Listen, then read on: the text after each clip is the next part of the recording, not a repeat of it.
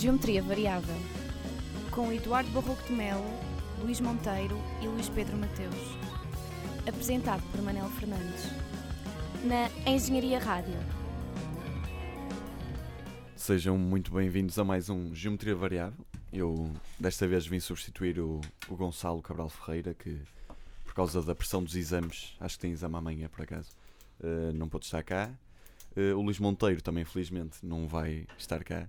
Uh, mas temos aqui os fortíssimos, o Eduardo e o Luís. Viva. Uh, Olá. Vocês escolheram como temas, uh, vamos, acho que podemos começar pelo Congresso do PS, que, que ocorreu recentemente. não sei quem quer começar. Eu dava para o Eduardo, que é da, Eduardo. ca- é da Casa É da casa. Socialista. Esteve lá, provavelmente. Não, portanto, não, por acaso não estive. Pronto. Não, sobre, sobre o Congresso do Partido Socialista, ora bem. hum, obviamente tínhamos falado do Congresso, da mesma maneira também já tive a oportunidade de falar sobre os congressos do CDS, PP e do PSD há cerca de dois meses atrás. De- não estive, não estive no, no Congresso, mas acompanhei obviamente com atenção. Hum, e há algumas coisas que me parecem importantes. Em primeiro lugar, notas, notas ah, mais fortes ou notas dominantes do, do Congresso. Hum, eu começaria se calhar até pelo pré-con- pelo pré-congresso, ah, porque me parece que hum, antes do congresso, nos dias que antecederam o congresso do PS, nomeadamente na última semana, a comunicação social ah, procurou durante quase todos os dias instigar polémica no congresso, nomeadamente dando atenção hum, a duas ou três pessoas que poderiam de alguma forma ser vozes dissonantes dentro do Congresso do Partido Socialista. Nomeadamente o António Galamba, ah, que teve a oportunidade de duas ou três entrevistas só na última semana. Ah, o Álvaro Beleza também, embora ele se tenha resguardado mais e tenha deixado para a altura do Congresso, eventualmente algumas observações que poderia fazer. Ah, e o Francisco Assis, que teve a oportunidade também de dar uma entrevista à TSF, que foi ah, uma entrevista interessante, ahm, com a qual eu não concordo na sua maioria, obviamente, mas que, que me parece interessante para discutirmos o Congresso do PS. Relativamente ao Congresso propriamente dito, ahm, aquilo que se verificou é que de facto as vozes discordantes são, qualquer socialista sabe disso, que esteja minimamente envolvido na vida, na vida do partido, as vozes dissonantes neste momento são muito reduzidas. Ah, isto parece-me que acontece por vários motivos. Em primeiro lugar, porque ah, não me parece que neste momento, dentro do Partido Socialista, apesar de algumas pessoas terem algumas reservas inicialmente àquilo que podia ser o acordo parlamentar com ah, o Bloco de Esquerda, o Partido Comunista e ah, o Partido Ecologistas Verdes, ah, neste momento parece-me que todos os socialistas têm visto com bons olhos aquilo que tem sido a ação do Executivo Socialista e, acima de tudo, aquilo que tem sido a consistência da- da- desta coligação parlamentar, por assim dizer, que suporta o Governo. E isso acontece por vários motivos. Em primeiro lugar, porque o PS tem se esforçado e tem feito esse caminho de cumprir o programa com o qual eh, se propôs nas eleições, nas eleições legislativas aos portugueses. Eh, E mais do que isso, no programa de governo que verteu esse programa eleitoral e, portanto, independentemente daquilo que possam ser algumas alterações pontuais fruto daquilo que são os acordos parlamentares, ah, parece-me que no essencial o Partido Socialista tem cumprido o seu programa e isso tem obviamente deixado satisfeitos os militantes socialistas porque demonstra duas coisas. Em primeiro lugar, que há de facto um caminho alternativo para fazer em Portugal e depois, por outro lado, hum, porque me parece que, eh, ao contrário do que, do que algumas pessoas foram, especialmente a oposição à direita, ou na altura ainda não a oposição, ah, que dizia que o programa eleitoral era irrealizável e que aquilo que aconteceria com António Costa reverteria ah, aquilo que eram as suas promessas eleitorais assim que chegasse ao poder, isso não está a acontecer. E, portanto, isso parece-me que tem ajudado a solidificar também, mesmo dentro do- do- dos militantes do Partido Socialista, ah, aquilo que tem sido a ação do governo e, e a solidez do acordo parlamentar à esquerda. Depois, por outro lado, o, o- o grande sinal positivo, e obviamente este era um congresso eleitoral, como, são todos os congressos são eleitorais, mas uh, enquanto António Costa já estava eleito, mas era necessário aprovar a moção global de estratégia, mas eh, que tinha tudo para ser um congresso sem história, na medida em que os congressos, quando os partidos estão no poder, costumam ser, obviamente, congressos em que há menor discussão política e em que eh, a tónica do congresso é fundamentalmente a de fortalecer a imagem pública do governo. Aquilo que aconteceu neste congresso não foi, não foi isso ou não foi só isso. Obviamente que tivemos a oportunidade de ouvir muitos, muitos congressistas a fazer essa, esse tipo de intervenções de defesa do governo, mas fundamentalmente parece-me que, que o Partido Socialista, e é isso que me deixa contente também, fruto deste- destes acordos, se tem uh, recentrado naquilo que é a sua matriz ideológica e tem revertido o caminho que começou nos anos 90 de adesão a uma visão de terceira via ou social-liberal do, do, da política, da nossa família política. E aquilo que me, que me deixa mais contente é que, de facto, isso nota-se, em primeiro lugar, mais nas gerações mais novas, obviamente, mas que, uh, que têm sido, obviamente, mais aguerridos na defesa dessa mensagem, mas nota-se também nas gerações mais velhas que começam, de facto, a recordar-se daquilo que era o Partido Socialista antes desse desvio à direita. Uh, e isso deixa-me contente por uma razão. Em primeiro lugar, porque me parece que podemos, neste momento, começar a vislumbrar aquilo que poderá ser o futuro do Partido Socialista, independentemente de, de estar no poder ou não estar no poder. Uh, mas começamos a ver que os atores políticos do futuro do Partido Socialista são de facto uh, pessoas que, que, estão muito mais uh, próximas de uma visão de social-democracia mais à esquerda ou mais próxima do que é a social-democracia original do que propriamente de alguns desvios liberais que ela terá sofrido nos últimos tempos. Depois, por outro lado, Uh, gostava de falar especificamente sobre dois momentos que me pareceram muito importantes. Em primeiro lugar, a intervenção do, do António Arnaud, que foi convidado para ser presidente honorário do Partido Socialista. Um, foi uma intervenção que me deixou muito contente, em primeiro lugar, porque ajudou a desmistificar uma das ideias que Francisco Assis tentou passar no Congresso, e já vou passar também um, à intervenção do Francisco Assis, um, que foi a de que o Partido Socialista estaria a desviar daquilo que era, que era a sua história. E o António Arnaud, na sua mensagem, deixou de facto uma visão do Partido Socialista que é uh, aquela que se procura implementar neste momento e que é mais próxima da sua matriz original e, portanto, um, de alguma forma uh, a desmentir a visão de quem acha que o Partido Socialista está, está a ter a sua história neste momento. E depois, por outro lado, o encerramento do António Costa. Eu acho que o discurso de encerramento do António Costa foi muito, muito bom, um, por diversos motivos, mas principalmente por dois. Aquilo que tem sido uma das preocupações do Partido Socialista de passar uma mensagem de esperança aos portugueses tem sido vertida na prática, na concretização de diversas medidas políticas. E isso permite-me, em primeiro lugar, entender que neste momento nós temos um regresso à discussão política e ideológica que fazia falta no espaço público, que estava perdida nos últimos anos e que António Costa tem procurado recuperar. Depois, por outro lado, e, e essa foi se calhar uma das grandes inovações Uh, apesar de, de, desta mensagem já ter sido uh, repetida durante as, as, eleições legislativas, mas que felizmente não se perdeu agora, uh, aquilo que foram as reflexões sobre a Europa e sobre o europeísmo do, do Partido Socialista.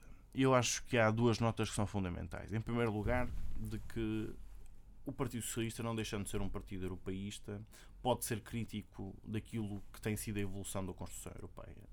E isso parece-me um sinal extremamente positivo. Em primeiro lugar, porque conseguimos perceber que neste momento o Partido Socialista não é europeísta por ser europeísta, mas europeísta por, por achar que é a melhor maneira de defender os interesses dos cidadãos portugueses, e isso é positivo. Dar prioridade àquilo que é o interesse nacional sobre o interesse europeu. Uh, e depois, por outro lado, porque de alguma forma abriu aqui um espaço àquilo que pode seguir-se neste momento e que também teremos a oportunidade de falar uh, mais à frente, que é algum nível de confronto que será necessário com as instituições europeias, nomeadamente com a Comissão Europeia e com o Banco Central Europeu. E, portanto, isso parece muito positivo. Depois, por outro lado, falando da intervenção do Francisco Assis, que foi uma, uma intervenção uh, que foi uh, aguardada com alguma expectativa, fruto também dessa, dessa, um, dessa, desse impacto mediático que tiveram essas vozes dissonantes na semana anterior ao Congresso. E falando da intervenção do Francisco Assis, eu começaria, se calhar, por falar da entrevista do Francisco Assis antes do Congresso. Na entrevista antes do Congresso, Francisco Assis deixou algumas declarações que me parecem bastante perigosas para qualquer socialista ou social-democrata. Em primeiro lugar, uh, houve uma nota final que ele deixou sobre uh, a procriação medicamente assistida, sobre o projeto de lei que recentemente foi aprovado na Assembleia da República, em que ele refere que hum, não ficaria descontente se o Presidente da República pudesse chumbar esse projeto de lei e que me parece uh, isso sim uma traição aos valores humanistas do Partido Socialista. Uh, eu não consigo compreender como é que um homem que eu considero um homem intelectualmente uh, superior, independentemente de, de, de, concordar ou discordar dele do ponto de vista ideológico, que passa grande parte do seu tempo, o mais recente, nas suas críticas a exaltar aquilo que é, em primeiro lugar, uma certa filosofia liberal um, e depois, por outro lado, esses valores humanistas, essa base humanista do Partido Socialista, e que depois, ao mesmo tempo, pode fazer declarações tão perigosas quanto estas. Uh, isto uh, faz-me crer apenas e só que o Francisco Assis, como qualquer outro indivíduo, obviamente, tem direito a fazer o seu percurso intelectual, desenvolvimento ao longo da sua vida, mas que neste momento está perfeitamente desenquadrado com aquilo que é a visão política do Partido Socialista. Depois, por outro lado, parece-me que, quer na entrevista, quer no Congresso, uh, Francisco Assis está demasiado centrado na ideia da defesa de uma Europa, qualquer que ela seja. Uh, e eu, como disse, gostei do sinal que António Costa deu, mas também gostei do sinal que muitos conquistas deram, de que de facto nós precisamos discutir a Europa, mas discuti-la naquilo que são os propósitos que sirvam aos nossos interesses. Uh, eu acho que o Partido Socialista, uh, e isso é histórico, obviamente, o Partido Socialista, apesar de ter sido responsável pela adesão de Portugal à Comunidade Económica Europeia, não foi ou não é um partido uh, que tenha sido construído para defender a Europa. É um partido de matriz trabalhista, socialista, social-democrata, que tem como objetivo, obviamente, a emancipação das classes e que tem como objetivo último, poderei dizer isto desta forma, embora alguns camaradas meus, se calhar, hoje em dia discordarão, a obtenção da sociedade socialista. E parece-me que a obtenção da sociedade socialista não pode estar subjugada àquilo que pode ser uh, uma visão da Europa que tem sido crescentemente neoliberal. E, portanto, eu acho que Francisco Assis necessita fazer uma reflexão séria sobre qual é o seu papel político neste momento na sociedade portuguesa e se se encontra ou não uh, bem no Partido Socialista, se se sente bem no Partido Socialista. Eu elogio, obviamente, a coragem dele, apesar de nunca ter notado no Partido Socialista que houvesse represálias por vozes dissonantes, mas admiro a coragem dele em uh, fazer abertamente aquilo que são as suas críticas e o seu entendimento do, de algum desvio um, do Partido Socialista um, àquilo que foi a sua história mais recente. Mas também me parece que há uma coisa que é muito relevante e que Francisco Assis talvez não terá compreendido. É que uh, isto também, também se notou nas críticas de Sérgio Sousa Pinto, que disse que todos os dias acordava para defender o partido de Mário Soares e que este não era neste momento o partido de Mário Soares e era para isso que ele, que ele militava no, no, no Partido Socialista, que era para defender o partido de Mário Soares. Aquilo que me parece é que uh, nós temos, obviamente, que valorizar a história do Partido Socialista. Eu não conheço grandes conquistas sociais que em Portugal, desde o 25 de Abril, tenham sido implementadas por outro partido que não o Partido Socialista. Agora, aquilo que eu também acho é que nós também temos direito a, direito a ser atores na nossa própria história. E, portanto, parece-me que é aos, é aos militantes que deve caber a decisão do que fazer do Partido Socialista e acho que ninguém pode estar eh, constantemente a exaltar uma determinada história, ainda por cima, quando o Partido Socialista, quando se começou a desviar daquilo que era a sua matriz ideológica, não ouvimos as mesmas vozes a chamar a atenção para o que era a história do Partido Socialista. Luís Pedro, o que é que. Estive a ouvir muito atentamente.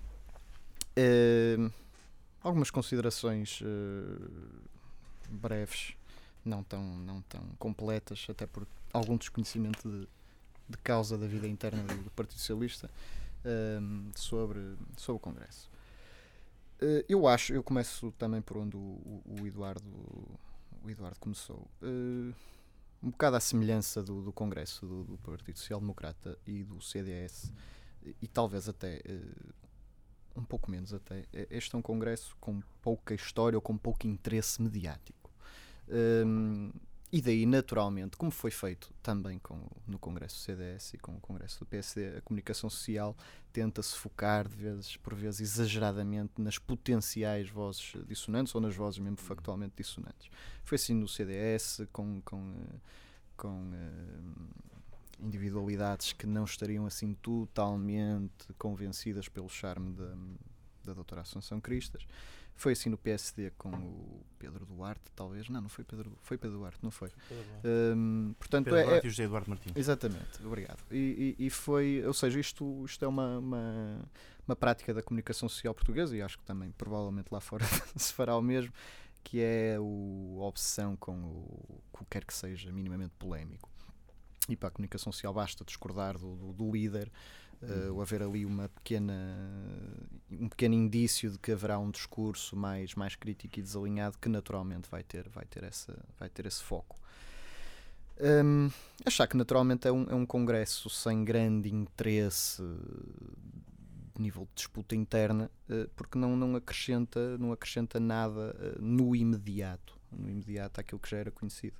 Uh, já eram conhecidas as vozes relativamente, ou algumas mais acentuadamente dissonantes, uh, das quais Francisco Assis pontifica, pontifica mais por ter, por ter mais por ter mais protagonismo um, e claro claro que com um, partido um partido cujo cujo líder é primeiro-ministro parece-me e aí perdoar-me-ão a minha, a minha interpretação, faria a mesma interpretação fosse no CDS ou no PSD. Uh, eh, um, às vezes não há que uh, parece-me que não há que confundir ou não é assim tão com, confundível a forma tão tão categórica como o Eduardo pôs a unanimidade uh, ou a, concordância geral e maioritária dos militantes num congresso com determinado rumo uh, que se consiga separar isto totalmente do facto do partido ser governo. Ou seja, qualquer militante, ou direi o médio militante, mesmo discordando disto ou daquilo, num congresso em que o partido é governo, ou o uhum. partido sendo governo seja fora do congresso, limita, autolimita-se sempre de certa forma porque não quer fragilizar eh, não quer fragilizar exageradamente o, o, seu partido. Isto para dizer que não me admiraria nada, não me admiraria nada, e de certo que, que, que o futuro o, o comprovará, que alguma coisa correndo mal no, no, no, a curto, médio prazo ao Partido Socialista, e, entenda-se, ou seja, nesta coligação das esquerdas, muito subitamente a contestação, a contestação dentro do Partido Socialista subirá de tão e haverá novas caras e novos apoios que hoje não existem. Porque é essa a natureza dos grandes partidos, o que interessa muitas vezes, e infelizmente, é o curto prazo e é o estar no poder e o chegar ao poder o mais depressa possível e não tanto grandes considerantes como o Eduardo. E eu acredito que ele os faça de, de, de forma sentida e, e, convicta, não grandes considerantes intelectuais e ideológicos, porque isso uh, basta militar num partido para se perceber que isso é na sua maioria, ou pelo menos numa, numa quantidade bastante generosa, são assuntos totalmente acessórios. Uh, portanto, eu separaria um bocadinho estas uh, o encantamento e a generalização de que está tudo a bordo da determinada estratégia com aquilo que é uh, a realidade quando um partido está no poder. Um, a seguir partia para um pouco uh, de análise daquilo que foi o, o discurso do, do, António Costa e, e principalmente a, a, mensagem que foi sendo transmitida pelos, pelos, pelos principais protagonistas que é o estamos a cumprir, uh, estamos a, a, meter em marcha aquilo que, que nos comprometemos durante, durante a campanha eleitoral e parece-me que isso é parcialmente, uh, parcialmente verdadeiro. Ou seja, eu já tinha comentado aqui num, num programa passado que tem havido à direita, e principalmente no PSD, alguma descrença, uh, alguma descrença sobre a durabilidade daquilo que se apelidou a geringonça e que agora até foi uh, adotado esse termo pela própria, pela própria União das Esquerdas. Um, começou por essa grande desconfiança e essa desconfiança durou uh, demasiado tempo. Um, o que é certo é que uh, ela tem-se mantido. Ela tem-se mantido. Uh, mas, e isto é a minha interpretação agora, mas mais num desmantelamento desmantelamento e regressão de algumas políticas que tinham e reformas, podemos aqui ser simpáticos com a palavra reformas, uh, algumas reformas do governo anterior. Ou seja, o governo ou o Partido Socialista, inclusive outros partidos, os outros partidos de esquerda, também fez parte da sua, da sua, do seu discurso pré-eleitoral, do seu discurso eleitoral, ehm, de facto disseram que era para reverter, portanto, estamos aqui uh, naquilo que eu estava a dizer, que parcialmente é verdade que se tem cumprido a palavra, a palavra dada aos eleitores em relação, um, em relação a estes pontos que se tem, que se tem, que se tem revertido. No entanto, no entanto, e aí é que vamos para outra parte, têm sido dado sinais uh, recentes e sucessivos de diversas instâncias uh, preocupantes em relação às contas públicas. Relação ao déficit, em relação ao chamado Plano B, paralelamente também a questão das, das sanções de Bruxelas e estes temas, que ainda não está muito claro, que ainda não está muito claro, qual será a saída e quais serão as medidas de compensação, etc. Uh, eh, serão, a meu ver, a curto prazo, aquilo que marcará a agenda política em Portugal. E principalmente o, o, o, o cerne das relações e do, da durabilidade e da, da, da força do acordo entre as esquerdas. E, a meu ver, o discurso de António Costa não abordou suficientemente isso. Uh, dentro do Congresso, por parte de, de, diversos protagonistas, as mensagens eram difusas, ninguém se quis comprometer uh, com um número do déficit, uh, e portanto estamos aqui num terreno cinzento, estamos aqui ainda num terreno cinzento, que me parece que será o, o, o grande interesse a curto prazo. e aí?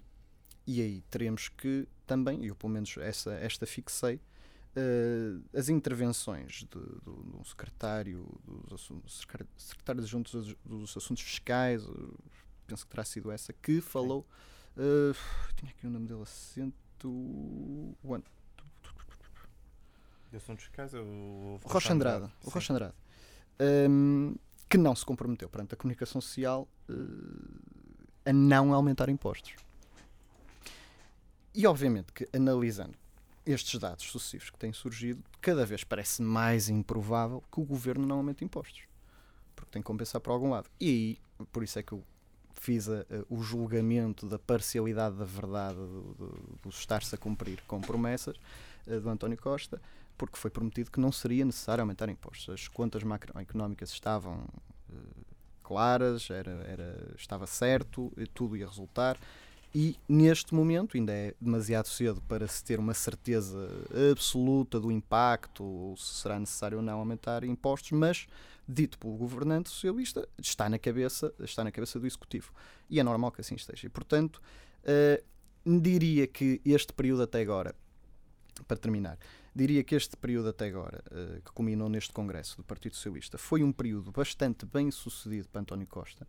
António Costa conseguiu uh, aquilo que nenhum secretário-geral do PS conseguiu na sua história, que foi unir, unir os dois grandes partidos à esquerda, mas principalmente, principalmente o Partido Comunista Português, um, num projeto de responsabilização uh, de um, da validação de um governo, e isso é inédito, um, conseguiu sobreviver internamente a uma derrota eleitoral. Queiramos pôr a questão, a questão como, como se como, como, como se queira. Foi uma derrota eleitoral, ninguém estaria, ninguém estaria a contar com esta surpresa, uh, que é legítima. Gosto aqui de me separar de algumas, de algumas interpretações mais, uh, mais disparatadas, uh, mas para dizer que venceu até agora, é um, é um ponto. Está, o, se houvesse um marcador. Entre PS, PSD ou PS, PSD, CDS, governo, oposição, naturalmente que é uma vitória para o governo, até agora. Uh, conseguiu sobreviver internamente, tem-se conseguido entender uh, parcialmente e tem-se conseguido desviar com algum sucesso, uh, com algum sucesso não, com bastante sucesso, de, de, possíveis tremeliques no, no, no, no acordo. portanto, indubitavelmente é um. Uhum. É uma apreciação positiva de António Costa que lhe dá muita força interna e, naturalmente, isso foi, isso foi observável neste último Congresso do PS claro que isto agora ainda estamos, ainda estamos em, ainda estamos na primeira parte ou nem ou a meio da primeira parte, porque me parece daqueles terrenos cinzentos que eu, que eu, que eu abordei, será, será de facto a prova de fogo para António Costa, não tanto de um ponto de vista interno, mas principalmente, principalmente naquilo que se é a, a relação com o Bloco de Esquerda e com o Partido Comunista Português. Muito bem. Eu, eu queria dizer algumas coisas sobre isto, se, se me permitias, Manuel. Sim, claro, permito. Vamos dialogar. Um, Força. Bem, em primeiro lugar, relativamente à consideração que, que, o, que, que o Luís Pedro fez sobre, um, sobre um, o facto da maior parte dos militantes não ter ou, ou, não ter como prioridade a discussão ideológica, eu percebo que, o que ele quer dizer, porque obviamente nos momentos de poder, mesmo aqueles que possam discordar, têm eventualmente algum receio em abanar o barco. Agora, felizmente, tivemos vozes suficientes a defender, eh, ou vozes fortes a defender eh, ideias contrárias àquilo que tem sido. Eu concordo contigo, oh, Eduardo, desculpa lá, eu concordo contigo com a apreciação que tu fazes, que há de facto uma mudança plenamente observável no seio do Partido Socialista, eh, uma certa mudança ideológica.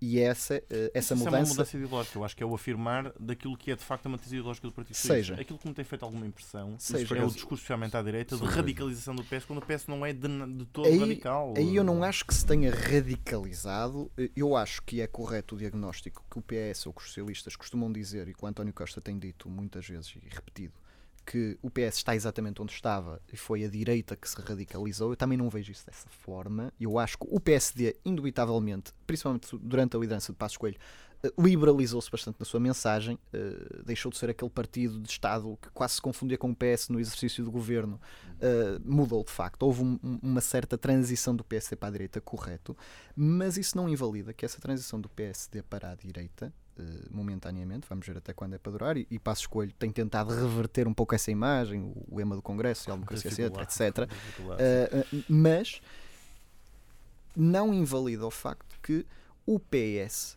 teve também que se reajustar de certa forma à esquerda, porque de outra forma nunca teria sido possível o acordo com as esquerdas.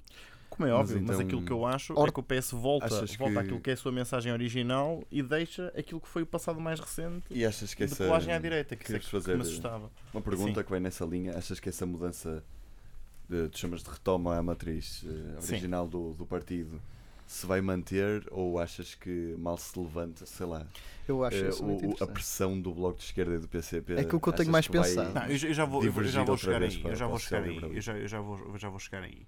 Uh, antes disso, eu queria só concluir isto porque. Sim, desculpa ter interrompido, mas era, não, era problema, para ficar claro. Uh, eu, porque há uma coisa que eu, que, que eu não disse há pouco e gostava de dizer e que acho que é um sinal muito importante.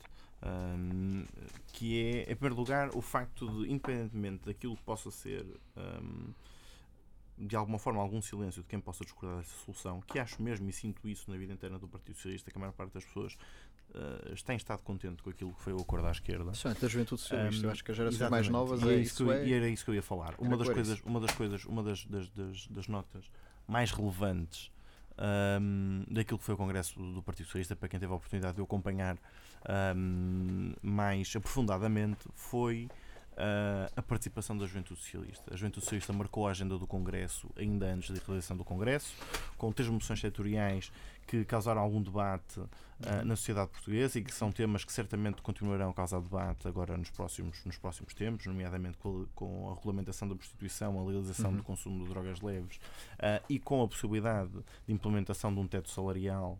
Um, no, nas empresas privadas e nas empresas públicas, embora nas empresas públicas já haja, uh, embora não seja o mesmo teto.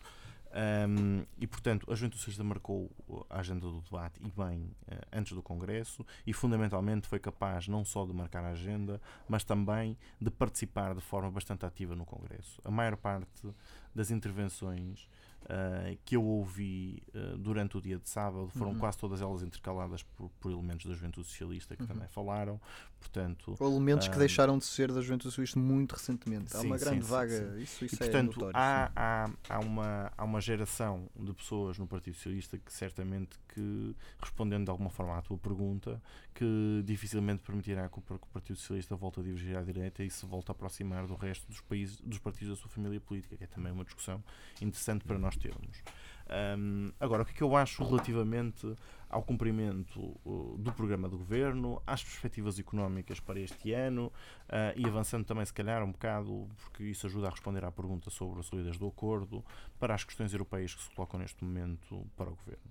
Bem, relativamente uh, ao cumprimento de. Um, dos objetivos do ponto de vista uh, orçamental e do ponto de vista económico, eu acho que há, há duas outras coisas que é preciso dizer. Em primeiro lugar, nós começamos neste momento o mês de junho e é bom lembrar que o Orçamento de Estado aprovado pelo Partido Socialista foi aprovado em abril e o Plano Nacional de Reformas pouco depois. Ou seja, nós temos, apesar de ter havido, do ponto de vista do exercício ou, da execução do Orçamento de Estado estava aprovado no fim do, no, até, até este período, uh, algum esforço de contenção para não disparar a despesa pública, especialmente depois do problema do Banif, a verdade é que, do ponto de vista económico, na economia real, nós só vamos sentir o efeito do orçamento de Estado daqui a mais algum tempo.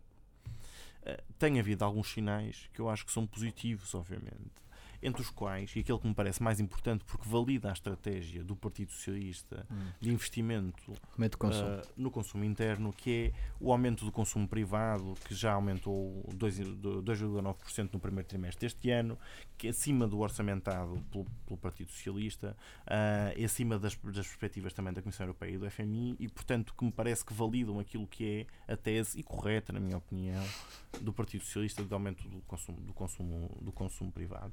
Até porque eu, há, há, duas coisas que me parece que têm sido centrais no debate político nos últimos anos um, e que são duas questões quase de alguma forma mistificadas pela direita portuguesa, que, é, que se relacionam com o consumo privado dos cidadãos, em primeiro lugar, e depois pelo, pelo, pela despesa pública e pelo aumento da despesa pública. Estas têm sido duas grandes questões do, do, do, do debate político português. E a verdade é que se nós atentarmos aos dados, o consumo privado português na década passada, de 1999 até 2009, foi dos consumos privados que menos aumentou na Europa. Pelo contrário, nós estivemos abaixo da média da União Europeia.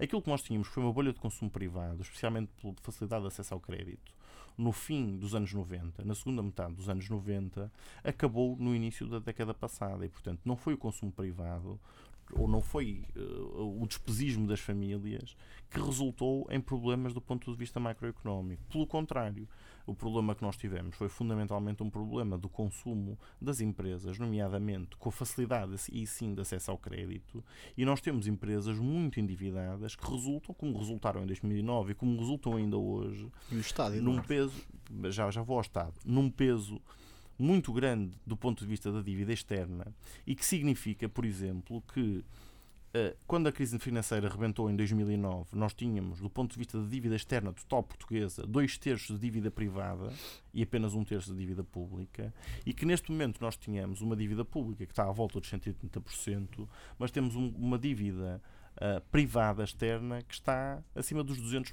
220%, não estou em erro. Nós temos neste momento, para nós percebermos a gravidade do problema, e este é um problema que não é causado pelas famílias, nós temos uma dívida externa privada, ou uma dívida externa total, aliás, Estado e privado, que neste momento é superior à dívida externa grega. Apesar da Grécia, obviamente, ter essa dívida externa fundamentalmente uh, dívida pública. Também podemos discutir quais são, os, quais são os mecanismos de passagem de dívida privada, que também aconteceram em Portugal, para dívida pública. Mas neste momento nós temos esse problema. Esse é um problema fundamentalmente daquilo que foi a financiarização da economia portuguesa, que foi um processo muito acelerado desde que Portugal teve acesso aos mercados de crédito uh, de forma mais liberalizada. Uh, relativamente à despesa pública também, uh, é bom de ver uma coisa.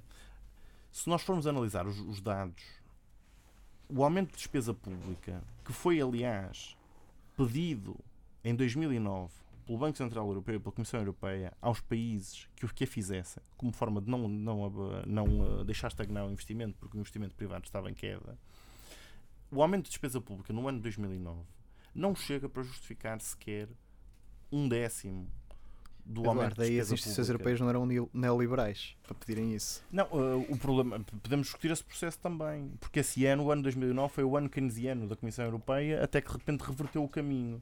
O problema é que nós formos comparar, eh, e isto foi um consenso que houve dos dois lados do Atlântico, se nós formos comparar o que aconteceu na União Europeia e o que aconteceu nos Estados Unidos, uhum. vemos que os Estados Unidos mantiveram o rumo e saíram da crise, e a União Europeia só aprofundou a crise desde 2009.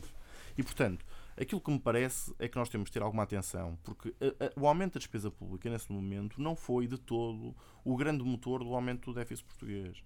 Aliás, uh, aquilo que acontece, e que aconteceu obviamente, como acontece em qualquer país num cenário de crise, é que quando nós entramos num período de crise económica, quer do ponto de vista da arrecadação de impostos, pela diminuição do consumo privado, quer pela diminuição da atividade produtiva resultante da crise, aquilo que acontece é necessariamente um aumento de, de, do déficit português ou do déficit do Estado em causa. E, portanto, isso acontece independentemente daquilo que é a ação política do governo sobre, sobre o déficit do país. Depois há outros dados um, que, eu, que eu acho que são importantes, uh, que se prende fundamentalmente, por exemplo, com o aumento, com, com, apesar de nós termos tido algumas dificuldades com, o, com o, a variação do PIB total.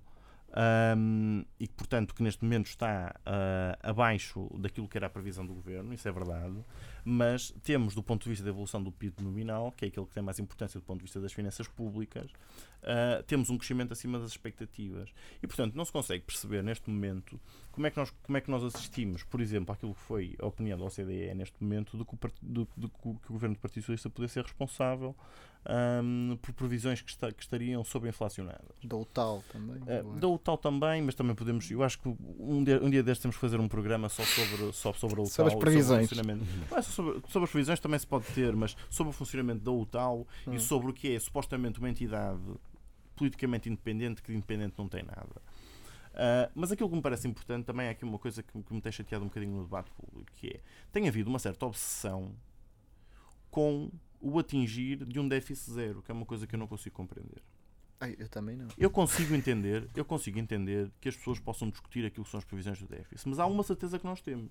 É que a não ser que, que alguma coisa corra de muito, muito mal durante o ano de 2016, e nós estamos, obviamente, livres disso, o governo chegará ao fim deste ano apresentando um déficit abaixo de 3%. Isso significa que nós sairemos do procedimento de déficits excessivos. E significa que Eduardo, nós que está a ser gravado. Está a ser gravado. Isso significa que nós poderemos começar a cumprir uh, aquilo que é a meta do, do, do, do Tratado Orçamental que estamos neste momento a desrespeitar. E, portanto, o António Costa tem dito isso, isso e bem, que é, independentemente das nossas previsões serem diferentes, aquilo que, aquilo que uh, nós conseguimos perceber é que quer a Comissão Europeia, quer o Banco Central Europeu, fazem previsões do déficit português abaixo de 3%. Portanto, é isso que nos deve deixar confortáveis. Eu acho que, obviamente, nós não podemos ter esta visão absolutista de que o déficit tem que ser 0% e que nós vamos sacrificar a vida das pessoas para atingir esse nível de déficit. Até porque isso foi o que fizemos nos 4 anos passados e com os resultados que se conhecem. Eu começava pelo, pelo início da, da, da pergunta, uh, que tem que ver com o, a questão estratégica geral e o que é que, o que, é que será expectável no, em futuros combates uh, eleitorais. Um, eu penso que, uh, mais uma vez, visto, visto de outsider, visto como aquele típico comentador de, político, uh, que não sou profissionalmente, um, eu parece-me que o PS terá os seus problemas, sempre os seus problemas, como o PSD tem, e os partidos mais pequenos, o CDS, o Bloco, o Partido Comunista, então esse nem se fala, não tem tanto esses problemas de de conflito entre o pragmatismo e a estratégia e a obtenção mais uh, célere do poder e as questões ideológicas e de princípios. Ou seja, naturalmente, naturalmente que o que interessa ao Bloco de Esquerda, e principalmente aqui ao Bloco de Esquerda, porque o Partido Comunista uh, tem sempre o seu, o seu, o seu quintal, é, é muito difícil uh, a não ser que se perfile totalmente saltar para lá para dentro ou saltar, saltar de lá. Portanto, é sempre um eleitorado que anda à volta dos 10%, tem-se sabido renovar de certa forma para se manter nessa cota. Portanto, o Partido Comunista não entra muito nestas contas, mas principalmente entre o Bloco de Esquerda e o Partido Socialista está aqui uma grande disputa de eleitorado. Sem dúvida nenhuma. E, portanto, a forma como o PS, em eh, período eleitoral, se queira diferenciar do, do Bloco de Esquerda e se afirmar de facto como o grande partido da esquerda, como o verdadeiro Partido Socialista, será sempre uma enorme dificuldade uh, na disputa do eleitorado, porque isso tem-se visto, naturalmente, do que, é, do que tem sido sempre os discursos até às eleições agora dos dirigentes do Bloco de Esquerda e dos dirigentes do, do Partido Socialista. António Costa nas últimas eleições deu uma surra, uma surra uh, na extrema, daí sim a utilizar uh, aquilo que muitas vezes se acusa a direita de usar, é uh, o termo extrema esquerda. Portanto, estaremos sempre, dê para onde der e esteja que façam do Partido Socialista uma fação mais, mais socialista, mais de rejeição da terceira via, ou uma fação terceira via, e eu acho que quando, quando quando, quando as eleições baterem à porta, é, é cada homem por si, é cada um por si, e, e vai-se tentar ganhar de qualquer forma o, o, ascendente sobre o outro. E o Bloco de Esquerda fará passar a mensagem que o Partido Socialista não é verdadeiramente socialista, que está feito com o grande capital, está, tem muita afinidade aos grandes interesses económicos, e o Partido Socialista fará vender a mensagem de que o Bloco de Esquerda são os doidos varridos, anti-europeístas, eh, não respeitam regras nenhumas e são trotskistas e não sei o que mais. Portanto, isto será sempre uma constante e será interessante, certa, certamente, de, de, de ver, ver, ver como, isso, como isso acontecerá de novo. Que não é muito, que não é tão, era isso que eu ia dizer agora, transportando isso um bocadinho também para a direita, que não é tão, não é um caso tão gritante, porque entre o CDS e o, e o PSD, principalmente em questões europeias, principalmente em questões europeias, as diferenças não são para meu ver, e, em relação, e também para outros militantes, infelizmente, mas em, em matérias europeias, de uma forma geral, não, não há assim uma grande contenda ideológica. Eh, portanto, eh, mais conservador, uma mensagem mais liberal, Uh, mais social-cristã, ou então simplesmente votar no partido que pareça melhor colocado para tirar uma maioria a quem quer que seja, o, chamado voto útil. Estas questões não são tão, tão divisórias e tão estão, uh, estão à flor da pele. Uh, para mais dizer é que o grande, também, o grande só, só para terminar, muito, Eduardo, sim. obviamente que este, este, esta disputa de, ideolo esta, esta mensagem ideológica do Partido Socialista, este recentramento, como diz o Eduardo, até vou aceitar, este recentramento ideológico, do, recentramento tirando aqui o centro do espectro, sim, sim, sim. O, o, retorno ideológico do Partido Socialista a uma mensagem mais de esquerda e declaradamente de esquerda, abre espaço ao centro inevitavelmente. E a história, desde o 25 de Abril, eleitoral em Portugal, que tem provado que as eleições ganham só centro. O, não é por acaso que o PSD, o, o próprio Passos Coelho, tem tentado fazer a mensagem, passar a mensagem: não, não somos nada de direita, liberais, não, social-democracia, porque vai tentar ocupar o espaço ao centro. Eh, e o PS, para terminar esta parte, esta introdução do, do, do PS, naturalmente que se verá confrontado quando for preciso disputar o eleitorado com o tentar ganhar o eleitorado no centro, que é um eleitorado bastante desprovido de grandes convicções ideológicas, é mais, é mais movido por anti qualquer coisa, os anticomunistas ou os anti qualquer coisa. É, é, o eleitorado de centro é pragmático acima de tudo e quer é, respostas concretas como vai melhorar o seu dia a dia e não quer saber de grandes bandeiras, grandes bandeiras ideológicas.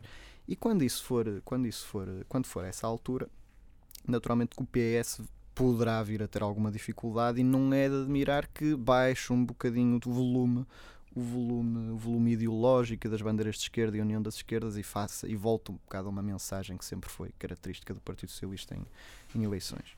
Uh, sobre, brevemente, sobre os, os considerandos das, das não, fui, não vou aqui fazer uma, uma, uma, uma uma, um resumo sobre a história económica portuguesa até, até 2009 ou muito menos até, até agora. Discordo em algumas, em algumas, em algumas partes do, do Eduardo mas sobretudo assinalo que me parece sempre, também sempre interessante fazê-lo uh, dizer como, como fiz essa nota que a Comissão Europeia pedir mais consumo uh, pedir mais despesa Uh, vem um bocado desmontar uh, esta, esta, esta, esta lógica de que a Comissão Europeia, as instituições europeias são ideologicamente liberais. Assim, eu, eu, acho que tem os seus momentos, é aquilo que acham, aquilo que acham que em determinado momento pode permitir manter as coisas o status quo não acho que sinceramente, e aqui tem que, tem que dar aquela chega, aquela chega mais libertária, não acho sinceramente que eles pensem muito naquilo que fazem. A burocracia, por norma, quer é manter tudo, tudo como está e, portanto, não tem grandes convicções, grandes convicções uh, ideológicas. Uh, de certo que o PS, nessa, nessa, nessa questão das. Uh, do confronto que será, que se avizinha e que será, e que tem sido anunciado e, e, assumido pelo próprio PS, desse confronto e de luta com, com as instituições europeias, naquilo que se trata de, de, de sanções e de, de, tratados orçamentais, uh, terá naturalmente as suas dificuldades, porque quando voltamos outra vez à, à questão do, da ideologia versus o pragmatismo versus a realidade. Por mais simpatia que alguém do Partido Socialista ou das esquerdas, ou até das direitas eurocéticas, possam ter em relação a bater-se o pé e fazer-se valer a soberania, o nosso peso, o nosso peso de facto é, é, é irrisório, é irrisório numa União Europeia, uh, em que as grandes economias, sujeito, uh, principalmente as que estão na, na, na, União Monetária, são quem call the shots. Uh, e neste momento, neste momento, o, é uma coisa curiosa de verificar que os grandes aliados do Partido Socialista para fazendo crer que será possível avançar com esta agenda de mudança da União Europeia de Portugal, nem diga liderar, mas Portugal contribuir para uma mudança de mentalidade da União Europeia. E com isto quer dizer que é uma mudança de mentalidade da Alemanha, da Holanda, da Bélgica, eh, principalmente este bloco, o Benelux, com a França e a Alemanha, talvez. É que nem a França da Holanda tem, tem, tem, tem martelado por esta, por esta lógica.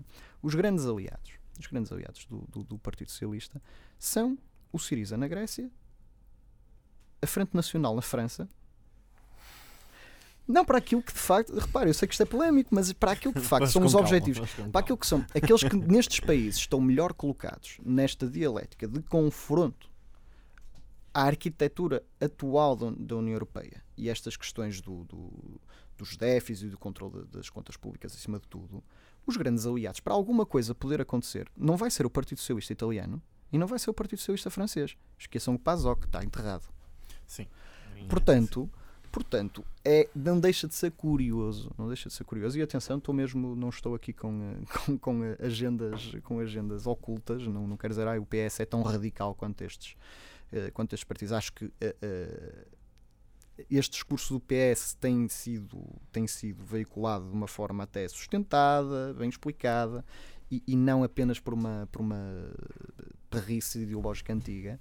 Eh, ou, ant- ou sentimento anti-europeísta. Portanto, vem de caminhos diferentes. Não estou aqui a comparar o, o euroceticismo da Frente Nacional ou o euroceticismo do Siriza com, com o, o- aquilo que é a posição atual do Partido Socialista, mas que de facto dizer que a, a posição do Partido Socialista por si só, por si só, e por mais valente que seja, e honrosa que seja, e sustentada que seja, irá sempre, a não ser que estas outras forças na Europa, nem em Itália, nem em Grécia e em França, ganhem peso, e não digo que precisam ganhar eleições, mas peso suficiente para os partidos socialistas eh, ou sociais-democratas dessas, desses países eh, terem, eh, terem uma revisão de certa forma, como o PS, como o PS teve, eh, será, preciso, será preciso muita coisa que não está ao alcance do PS. E, e- e- é isso que eh, a mim pessoalmente me deixa mais eh, desconfortável. Não a discussão em si, que eu acho que a discussão é interessantíssima, a discussão é interessantíssima. Finalmente em Portugal se discute a Europa abertamente e se discute. E aí, por isso é que eu digo que é sem ironia nenhuma, que aprecio a, a forma como o Partido Socialista tem, eh, tem verbalizado estas, estas questões, porque finalmente se pode discutir a Europa eh, abertamente e a arquitetura da União Europeia abertamente, sem ser logo imediatamente levar com o selo do maluquinho eh, anti-europeísta. Portanto, eh, é aguardar. É mais uma daquelas áreas cinzentas eh, que me parece que serão interessantes de observar nos próximos tempos. Bem, já vamos em Vamos sim, senhor. 45 minutos de programa. Não sei se ainda querem fazer algumas pequenas declarações sobre alguns temas que têm Muito rapidamente, muito rapidamente. estivadores, ou 35 Sim. horas. Ou... Vou pegar nisso e se calhar juntando tudo e acabando por responder de alguma forma também aquilo que o, que o Luís Pedro acabou de dizer. Hum, e começando, há, há bocado estávamos a falar de- de- das divergências possíveis para a frente, eu acho que obviamente que não, não concordo exatamente com a análise que o Luís Pedro faz. Acho que no essencial a geringonça está sólida. Acho que obviamente eh, tem havido algumas divergências pontuais, mas fundamentalmente em questões eh, de menor valor, por assim dizer. Não é que haja questões menores em política, mas coisas que não são fundamentais do ponto de vista da estabilidade do governo. Ahm, acho, obviamente, que, que aquilo que pode acontecer eh, num eventual confronto com a União Europeia, que nunca será um confronto da mesma forma que o Syriza o fez, ah, ou seja, sem, sem apoio e sem, ah, e sem ah, alguma coragem no final desse confronto. Ahm, e portanto, parece-me que aí poderá haver algumas divergências de fundo, mas acho que no essencial a Gingonça se manterá estável, independentemente dessas visões diferentes. E será nesse plano que se fará também ah, a clarificação do sentido de voto dos eleitores nas próximas eleições legislativas. Obviamente, no, no, o, o discurso. Não acho que as autárquicas serão, o pós-autárquicas não serão um momento seminal para. Acho que o, o pós-autárquicas poderá ou não poderá ser, depende do que acontecer nas próprias autárquicas. Aquilo que eu prevejo, aquilo que eu prevejo, a esta distância das autárquicas, é que, ao contrário daquilo que é relativamente normal, que as autárquicas servirem como um cartão amarelo ao governo, eu acho que aquilo que poderá acontecer é haver um reforço do governo nas autárquicas. E se houver um, governo, um reforço do governo, se o PS for capaz de ganhar a maioria das câmaras municipais e manter a presidência da Assembleia Municipal de Municípios, eu acho que há muito pouco espaço para que haja grandes divergências, quer no seio da, da gingonça, quer que haja grande espaço para a oposição ah, conseguir abanar o arco. Ah, e portanto depende muito do que acontecer. Obviamente, se acontecer um descalabro, isso poderá suscitar, especialmente a parte do Partido Comunista Português, que é Exatamente, força era onde eu autárquica, ah, que possa haver aqui al- alguma, algum distanciamento. Mas eu acho que nas questões essenciais estamos, estamos sólidos, estamos de acordo.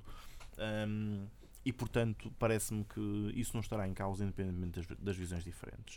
É óbvio que eh, eu vejo aquilo que tem acontecido na Europa com algum ceticismo ahm, e gostava de pegar, obviamente, no discurso pré-eleitoral, cada um, como, como tu disseste bem, é cada homem por si, portanto é relativamente normal que, que haja algum discurso de alguma forma aí sim, de alguma forma radicalizado dos partidos em relação uns aos outros, mas isso não significa que não se possa entender no essencial. Com o PSD e o CDS acontece a mesma coisa, embora obviamente eu consiga perceber que haja maior facilidade à direita, até porque a consciência, a ideológica do CDS tem muito que se lhe diga. Uh, e a propósito disso, a propósito disso, a isso. gostava, a propósito disso, gostava de falar das 75 horas. Um, aliás, uh, primeiro das sanções, uh, da, da, possibilidade de sanções da, da União Europeia, porque hum, ouvi as, as, declarações mais recentes da Associação Cristas e de facto posso dizer que deve ter sido o momento cómico da semana, quando a Associação Cristas disse que a, a responsabilidade uh, da possibilidade de, de, de, de existência de sanções a Portugal era de responsabilidade do António Costa, portanto, o primeiro-ministro que não estava em exercício no período ao qual se reportam as sanções,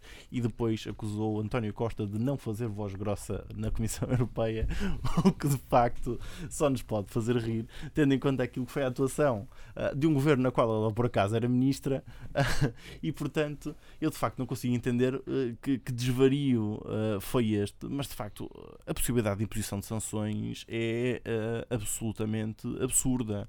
Quer dizer, uh, o governo de Pedro Passos Coelho, bem ou mal, Uh, tirando, como já tive a oportunidade de dizer no programa passado, na questão dos contratos de associação, seguiu à risca aquilo que era o memorando de entendimento e foi bem para lá do memorando de entendimento, mas sempre uh, apoiado politicamente pela Comissão Europeia, pelo Banco Central Europeu pelo FMI.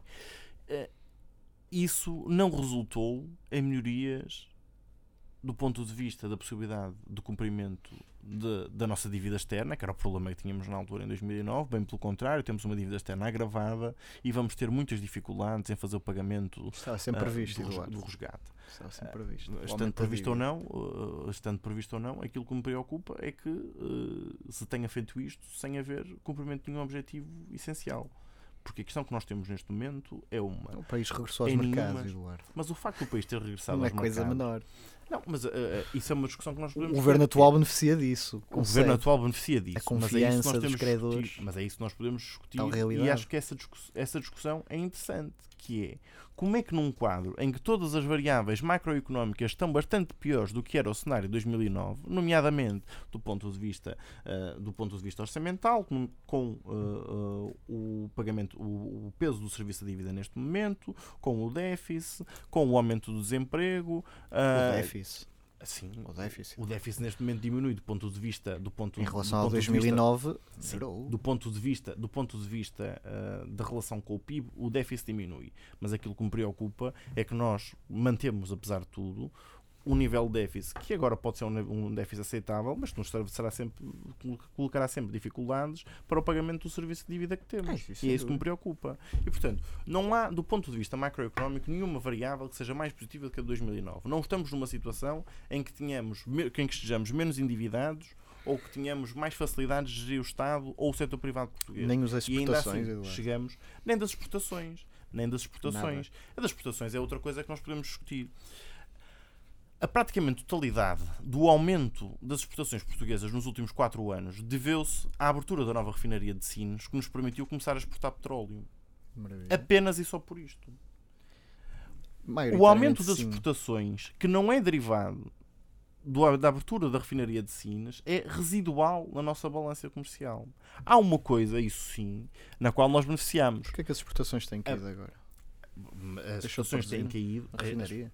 Eh, sim, há, uma par, há, dois, há dois motivos eh, grandes para isso acontecer. Um é o facto de uh, a fábrica da Auto Europa, que também é um dos grandes exportadores uhum. portugueses, não estar a 100% da produção, porque vão iniciar uh, a produção de um novo carro e, portanto, para, para os processos de reabilitação da, da fábrica, tiveram que parar parte da produção. Uh, e isso explica uma parte da quebra das exportações e há outra parte, obviamente, que explica que é a nossa exportação para Angola e o facto de Angola, neste momento, ter, uma dificuldade, ter dificuldades do ponto de vista económico. Isso também era outra coisa que dava pano para mangas. Uh, mas ter algumas dificuldades do ponto de vista económico e estar a diminuir as importações. E o Brasil também é a mesma coisa, que são dois, dois, dois países para os quais nós exportamos bastante. Uh, apesar de tudo, a, a, quebra nas exportações não é uma grande quebra nas exportações também. Acho que está a começar a mitificar isso como se fosse um descalabro. Não é. Obviamente há um abrandamento fruto destes, destes, destes problemas, mas também me parece que uh, teremos que avaliar aquilo que poderá ser a nossa capacidade exportadora ao, até ao fim do ano. Mas isto significa uma coisa: que durante os quatro anos em que nós passámos, em que tivemos possibilidade de investir na política industrial e de aí sim fortalecer o nosso, nosso tecido produtivo para ser exportador, não o fizemos. E beneficiámos de duas coisas. O equilíbrio da balança comercial deveu-se fundamentalmente devido à quebra do consumo privado é, portanto, diminu diminuição das importações. E do ponto de vista das exportações, nós estamos sempre dependentes de apenas um ou dois grandes exportadores. Não e não porque é que, desculpa, ainda não sei porque é que se focam sempre, porque é que a, a esquerda, principalmente o Partido Socialista, mas a esquerda em geral, se foca sempre no, no, no in- no indicador do- da quebra do consumo ou do aumento do consumo, sem, eh, e neste caso no último que tu disseste, na, na quebra do consumo, sem, sem mencionar o lado positivo que é o aumento das poupanças. Porquê? Isso eu não percebo, ou seja, eh, eh, eu consigo perceber do ponto de vista ideológico qual é o modelo macroeconómico que o Partido Socialista defende, posso discordar dele, mas, Mas consigo percebê-lo. Mas, mas, tem havido, mas tem havido aumento da capacidade de poupança? Esse é que é o problema. Durante os quatro anos houve. Ah, Eu tenho sérias dúvidas em relação a isso. Não sei a que dados é que Por isso, por isso é que o, o, meu problema, o meu as problema, poupanças das famílias o meu aumentaram. problema neste momento Apesar do corte de rendimentos. É, é, o, o problema que nós tivemos neste momento é, do ponto de vista do, indica- do indicador da medição das poupanças, o, o maior impacto da capacidade de poupanças é de quem consegue poupar, nomeadamente das classes mais ricas. E, portanto, obviamente, Classe média também. pronto, da classe média alta, porque a nossa classe média também é um conceito muito discutível, mas pronto. Mas o problema que nós tivemos é que o abrandamento do consumo privado representou fundamentalmente maiores dificuldades do ponto de vista da vida das pessoas, porque a maior parte das pessoas não teve capacidade de geração de poupança. Portanto, o indicador não é um indicador Não nos apenas. É começa- uma questão de percepção, Eduardo. É uma questão de Não, percepção não, de ciclo económico. As pessoas muitas vezes podem decidir consumir se acharem que é uma atitude responsável na Obviamente, altura, é sempre uma obviamente, projeção a obviamente curto que e a médio prazo, teve- o que é que vem aí. obviamente, e ainda bem que falas disso, obviamente que a crise teve um impacto negativo do ponto de vista da confiança dos consumidores, que é isso que está a ser recuperado neste momento, com o aumento que eu, a que eu aludi há bocado, e que só vem validar aquilo que tem sido a estratégia do, do, do Partido Socialista. Vamos ver. Mas falando sobre isso, eu acho que as sanções eh, da Comissão Europeia, eu acho que não é possível nós, nós aceitarmos sanções. Acho que eh, depois do cumprimento daquilo que foi a estratégia da Comissão Europeia para Portugal, da Troika para Portugal, ah, acho que não é possível nós entendermos que possa ser aceitável que a sua estratégia tenha falhado e sejamos sancionados por isso. Hum. Acho que António Costa não permitirá isso, ou que eh, certamente de- naquilo que têm sido as suas conversas com, com ah, os comissários europeus e também com outros partidos políticos, ahm, quer da sua família, quer de outras famílias, e até tem, ah, tem incentivado o, CDSP e o PSD a terem essa intervenção também junto do Partido Popular Europeu. Ah, me parece que está a enviar esforços no sentido de nós não termos sanções. Ah, agora, parece-me que este é um tema que dificilmente poderá ser confortável para a direita, que era responsável será responsável sempre pela possibilidade de sanções ah, e que eu não consigo entender, obviamente, este desvario da, da sessão cristas. Ahm, Eh, e acho Eduardo, que as queria greves que- passamos para, para outro programa. Sim, acho que sim. Podia- Um comentário final. Comentário primeiro final, assim, primeiro a, a questão das sanções, naturalmente, e, e tenho visto com bastante agrado atitudes responsáveis por parte do, do CDS e do, e, do, e do PS, pelo menos de uma forma oficial, institucional. Claro que há sempre militantes que, que, que preferem o, o discurso o discurso do quanto pior, melhor. Eu não sou um desses. Uh, portanto, dizer que naturalmente espero que, que não haja, que não haja sanções.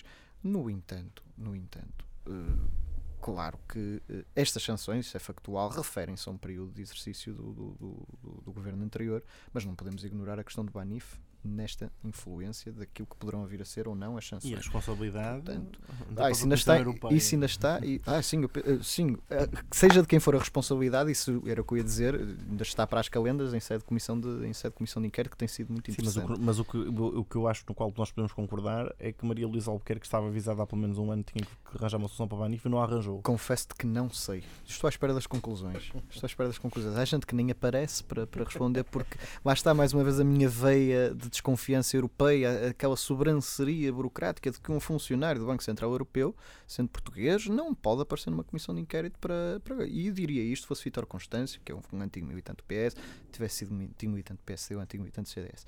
Acho que, de facto, este tipo de atitudes não ajudam, não ajudam à percepção, eh, à percepção informada, ou cada vez mais informada que as pessoas têm da forma como as instituições europeias funcionam, ou, ou como não funcionam em alguns casos. Ahm, eu terminava, terminava, terminava com isso. Espero que não hajam sanções, mas, mas mais uma vez, e aqui só retorno para, para terminar à- àquele último ponto que deixei na, na- na última intervenção. eh, são coisas, eh, são assuntos que dependerão muito pouco, muito pouco de, de retórica e dependerão imenso daquela que é a realidade do equilíbrio de poderes na, na em sede da União Europeia e aí Portugal sozinho, e nem Portugal nem a Grécia sozinhos, eh, conseguirão fazer o que quer que seja, dependerá sempre de, de- de um braço, de um braço, de um braço forte. Eh, neste momento parece que, que esse braço provavelmente será a França, mas a França também, deixamos nos iludir aqui, não é por uma questão de gostar muito dos portugueses ou por ser um partido socialista no poder e este também ser um partido socialista, também tem que ver com a sua própria circunstância interna que também eh, poderá vir um poderá vir a ser uma das atingidas por, por sanções, que até causou, eh, deu aso a umas declarações inaceitáveis do Presidente da Comissão Europeia, dizendo que a França Não é não, é, não é porque é França. porque é a França, meu Deus do céu. Eh, que, que, que, que disfarçatez. Eh, portanto, dizer que Vam- mais uma, vam- vamos, vamos esperar, vamos esperar, esperamos, espero, espero eu que não, que daí nada venha, eh, que se fique pelas, pelas águas de bacalhau, fazendo esta, esta, esta última nota, que mesmo que, não desejando eu mal ao meu país e às finanças públicas do meu país, naturalmente, é também interessante verificar aqui e questionar a atual realidade europeia e a arquitetura institucional. Porque, naturalmente, que nós, não querendo que Portugal pague, eh, cumpra sanções, envolve-nos também numa discussão eh, mais eh, abrangente e mais generalizada do que é a percepção dos outros países e dos eleitorados dos outros países. Os ingleses têm sempre aquela frase fantástica do no taxation without representation. E, de facto, aqui o, cerne do problema é uma união monetária, é uma união monetária que tem-nos causado estes, estes, estes problemas em que os eleitorados alemães e holandeses eh, eh, e franceses, de certa forma, os belgas, os austríacos, eh, não conseguem entender, não conseguem entender eh, como é que se pode permitir, na perspectiva deles, atenção, não, senão a conversa não terminaria hoje, naturalmente, eh, mas na perspectiva deles, como é que é possível permitir sempre sem, sem, eh, sem, sem estes mecanismos de desincentivo hum, estes, estas despesas e os déficits acumulados, acumulados, acumulados e a dívida acumulada, acumulada, acumulada. Portanto, isto é um problema de percepção e depois de falhanço na, na, na, op- na operação interna da, da União Europeia para lidar com estas, com estas diferenças de percepção, porque ao fim e ao cabo, no final do dia, cada governo e cada Estado, cada governo principalmente, terá que lidar com o seu próprio eleitorado e o jogo das eleições é sempre muito importante nas, nas decisões que se tomam a nível europeu. E ficamos por aqui, mais um, um grande geometria variável, já vamos aí numa horita. Eh, voltamos, não sei. Não, quando voltarmos, não é? Realmente é A 15 dias, não é? a regularidade também é um bocadinho questionável aqui ne- neste programa.